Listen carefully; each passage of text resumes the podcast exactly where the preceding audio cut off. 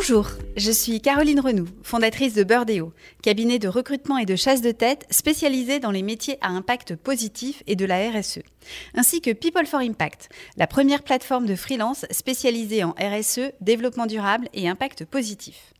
Avec YouMatter, le média qui aide à mieux comprendre les enjeux de notre monde en transition, nous portons le podcast Trajectoire.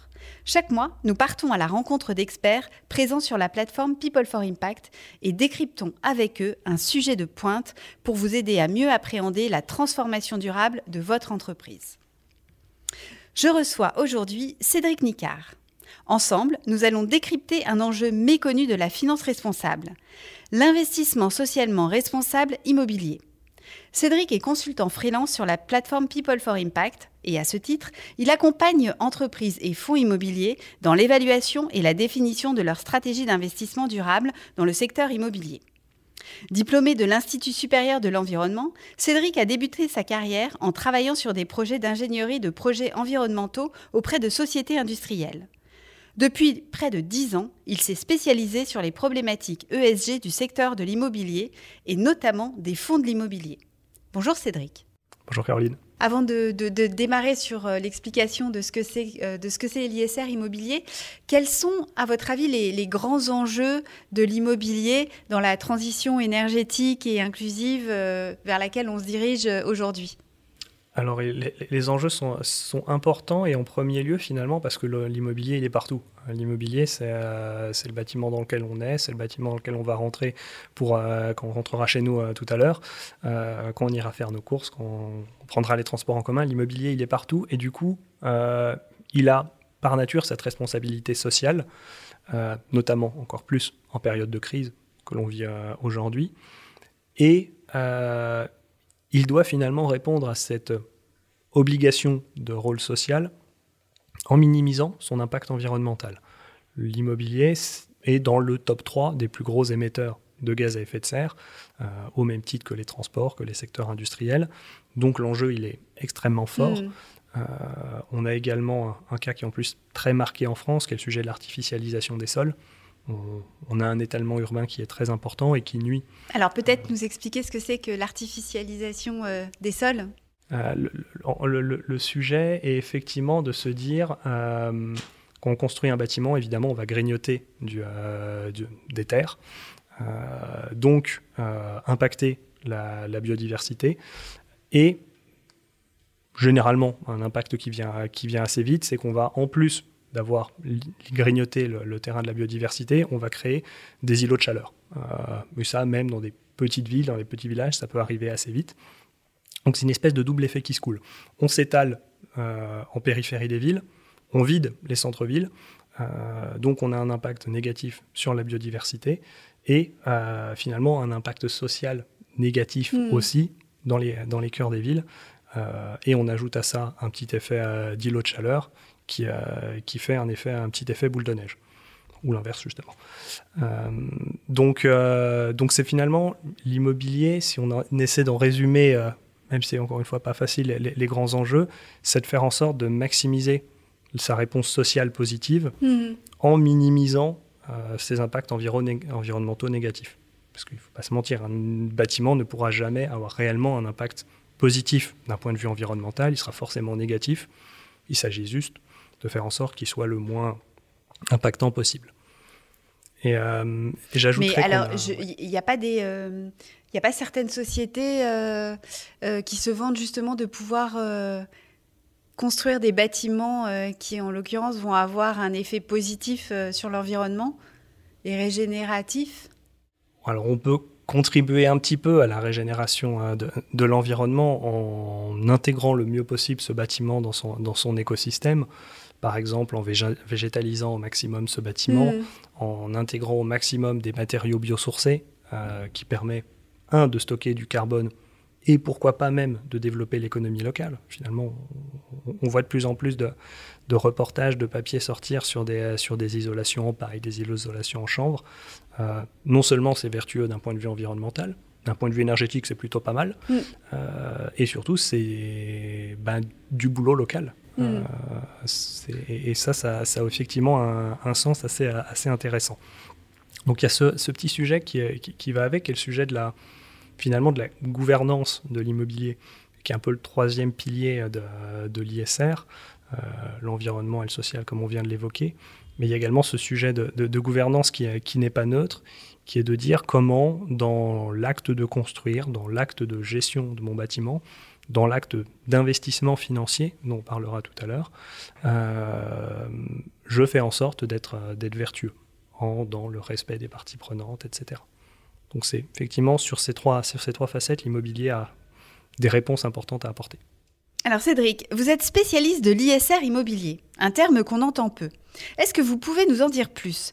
D'abord peut-être nous repréciser ce que c'est l'ISR.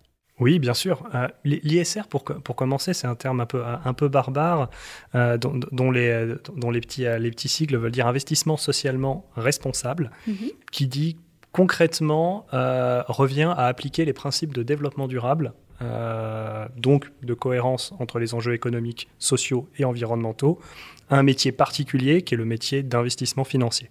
Donc l'ISR, c'est ni plus ni moins que ça. Et alors l'ISR immobilier, qu'est-ce que c'est spécifiquement? L'ISR immobilier a une particularité dans ce, dans ce monde financier. On, arrive à la lisière d'un autre monde qui est celui des actifs réels. On n'est plus dans la finance euh, dématérialisée, entre guillemets, on investit dans des actions, dans des obligations. Euh, là, on va un petit peu plus loin et on touche à, du matériel, euh, et en l'occurrence un bâtiment. Donc l'ISR immobilier va se distinguer de l'ISR standard dans la mesure où on va investir sur un objet physique et non pas sur un objet, euh, on va dire, purement financier sur un marché. Donc sa grande différence est là. Et alors ce qu'on appelle l'ISR immobilier, c'est plutôt une tendance en croissance, c'est amené à se développer, on en est où? Aujourd'hui, c'est un, secteur pour qu'on peut constater qui a, pris un, qui a pris un petit peu de retard à l'allumage. Ça n'a pas été les, premiers euh, fonds euh, avec, une connotation, une connotation extra-financière le sujet de l'ISR dans son ensemble, on le, voit apparaître depuis, euh, depuis 7-8 ans, euh, essentiellement porté par les fonds actions à l'origine. Euh, et l'ISR immobilier a eu son, son, top de démarrage, je dirais, il y a à peu près deux ans. et depuis, tous les acteurs suivent cette démarche et vont justement extrêmement vite avec une force particulière, c'est que pourquoi ils vont plus vite? C'est que euh, comme ils gèrent un actif physique mhm. qu'ils ont directement entre les mains, bah, ils, peuvent aller beaucoup plus vite dans l'application d'une action.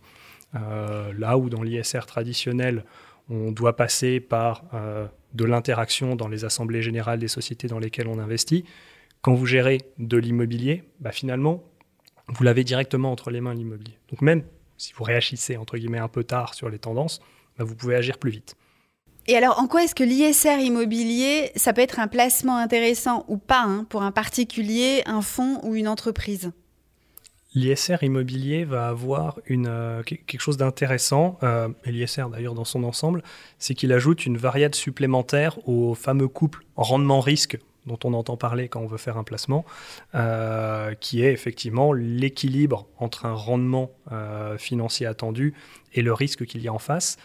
L'ISR, en fait, il vient pondérer tout ça de deux manières. Un, en non pas en maximisant le rendement, faut se dire les choses, c'est quand même assez rare. Par contre, il, a tendance à diminuer le profil de risque. Donc ce couple rendement-risque est déjà un peu plus sécurisé. Et en plus de ça, comme on a un sous-jacent immobilier, il rajoute une troisième variable qui est finalement la variable de l'utilité de l'investissement. Donc on se trouve sur une espèce de triptyque rendement-risque-utilité qui permet notamment finalement de, se rappeler que, l'actif immobilier, c'est quoi à l'origine? Euh, C'est un objet qui a une raison d'être. On parle beaucoup de raison d'être, de, mission euh, ces, derniers mois. Bah, l'immobilier, par nature, il en a une. C'est d'héberger, de protéger l'activité de l'homme. Donc il a un sens supplémentaire. Et euh, en cela, effectivement, ça permet effectivement d'avoir un placement durable et en tout cas à minima utile. Et alors, c'est ça qui en fait un, placement différent d'un placement purement financier? Absolument. C'est euh, parce qu'effectivement, il a, il a cette euh, responsabilité étendue, en fait, finalement, mm. dans, notre, euh, dans le placement.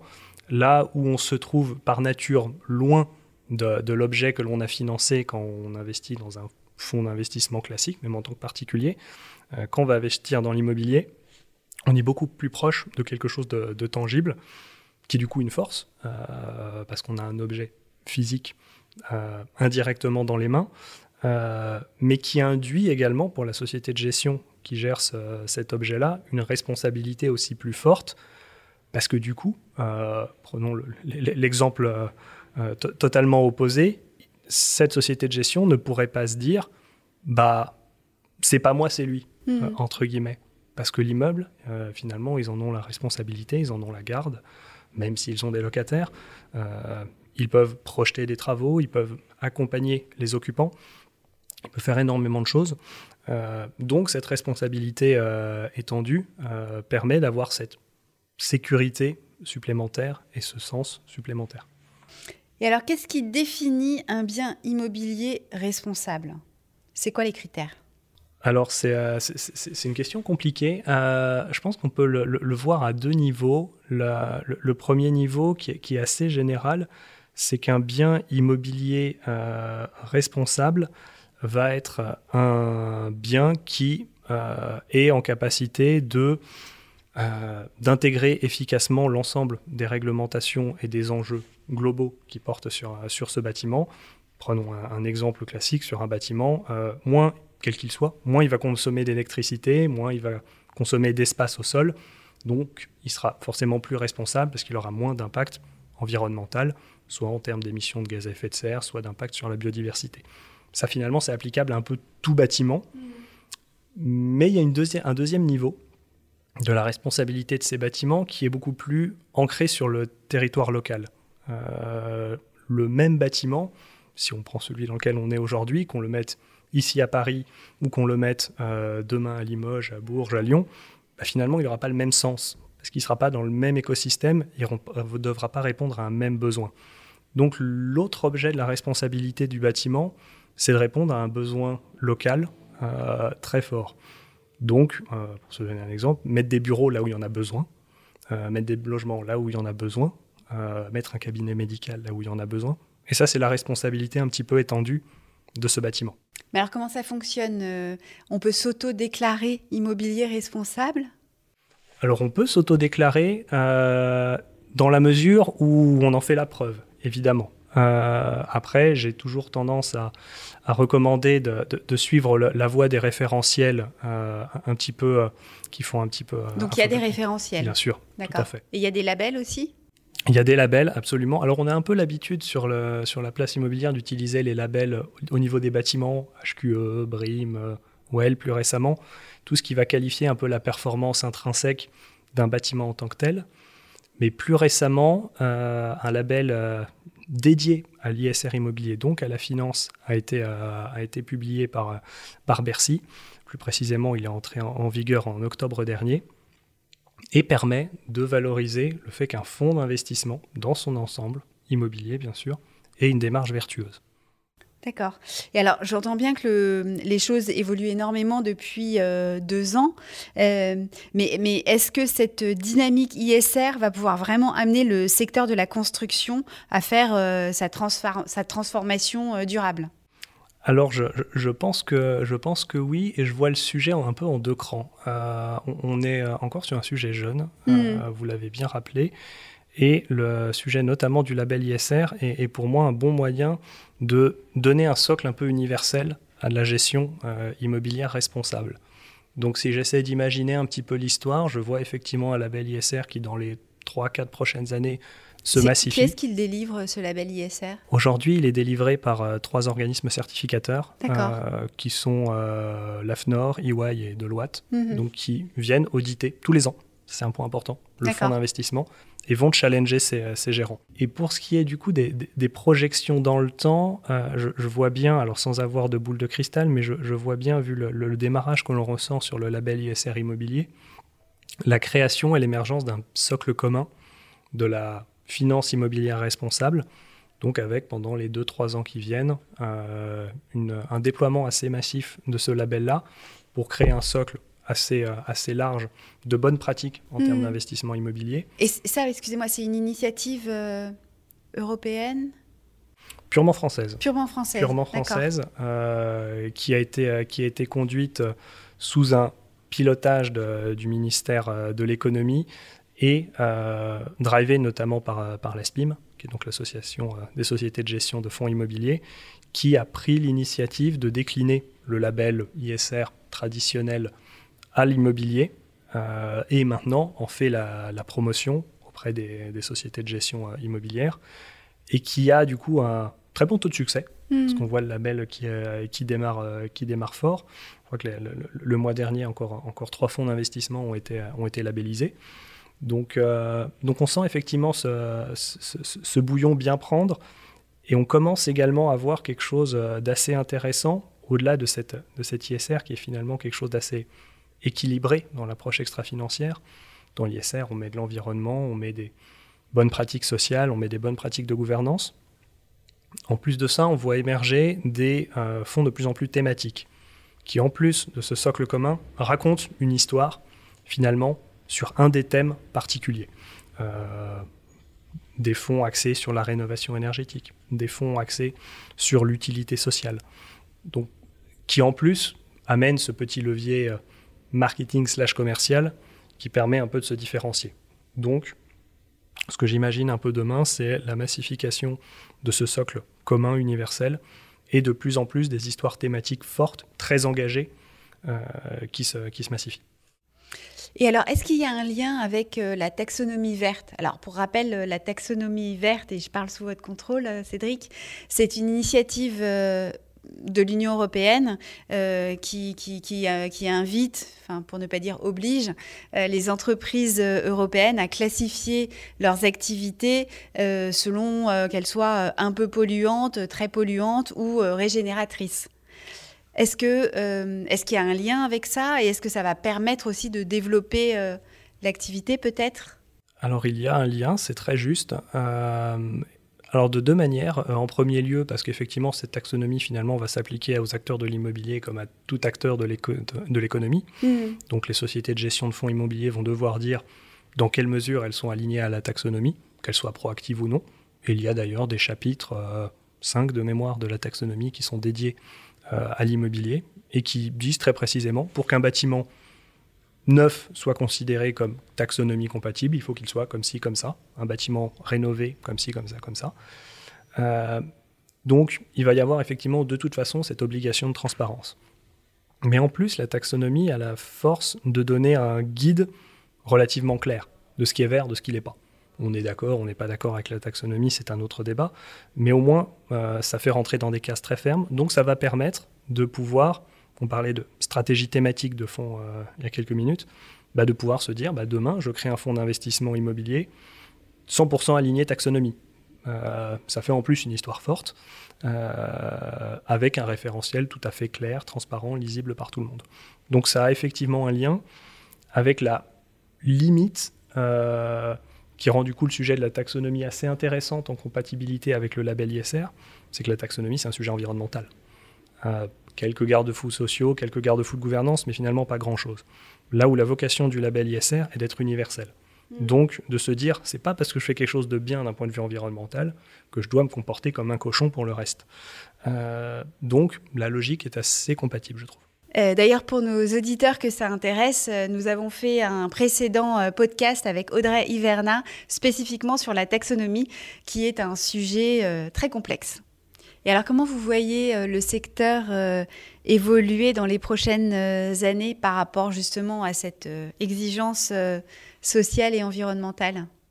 On voit effectivement notamment des, promoteurs s'interroger de plus en plus sur le, sens et l'adéquation du produit immobilier qu'ils proposent et de se dire, bah, je vois finalement mes clients, fonds d'investissement, aller vers le sujet de l'ISR immobilier, comment moi, promoteur, comment mes partenaires, architectes, bureaux d'études, euh, même collectivités territoriales, euh, on va pouvoir euh, créer ensemble des objets immobiliers qui répondent à ce besoin-là et qui rentrent dans ces cases-là. Et on voit déjà ce, mouvement. Donc finalement, il y a une espèce de ruissellement, pour parler très vulgairement, des contraintes purement financières données par les fonds d'investissement vers l'économie de la construction pure et dure. D'accord. Et alors concrètement, qui sont vos clients et comment est-ce que vous les accompagnez? Aujourd'hui, la plupart, euh, la plupart de mes clients sont des sociétés de gestion de fonds d'investissement qui s'interrogent euh, sur comment donner un sens supplémentaire à leur acte de gestion. On se disait jusqu'ici effectivement que gérer un actif immobilier, c'est plus que de gérer des flux de capitaux, c'est gérer quelque chose de matériel, avec en plus des gens dedans, qu'ils exercent euh, une activité économique, que ce soit un logement, il y a en plus des gens dans ces bâtiments. Et ces sociétés de gestion-là cherchent effectivement à donner un sens supplémentaire à leur, à leur action de gestion et à pérenniser le plus possible le, sous-jacent. Donc, euh, l'ISR est du coup un levier pour les accompagner sur ce chemin-là. Merci Cédric de nous avoir euh, éclairé sur ce sujet de l'ISR euh, immobilier qui au premier abord peut paraître un peu abstrait et qui finalement est quelque chose de très concret et de très impactant dans nos vies de tous les jours. Merci Caroline. Merci pour votre écoute. J'espère que l'épisode vous a plu et je suis heureuse d'avoir passé ce temps avec vous. Si vous cherchez la retranscription de ce podcast et tous les liens de référence, vous pouvez le retrouver sur le site de People for Impact, P-E-O-P-L-E 4 I-M-P-A-C-T, et de YouMatter, Y-O-U-M-A-T-E-R. Dernière petite chose, cet épisode vous a plu? N'hésitez pas à le partager sur vos réseaux sociaux ainsi qu'à vos proches. Faisons grandir la communauté d'acteurs engagés ensemble. Vous pouvez aussi le noter sur votre plateforme d'écoute préférée, ainsi que retrouver l'intégralité des épisodes sur youmatter.world, ainsi que sur peopleforimpact.com. Un grand merci de m'avoir écouté jusqu'ici et retrouvons-nous très bientôt pour le prochain épisode.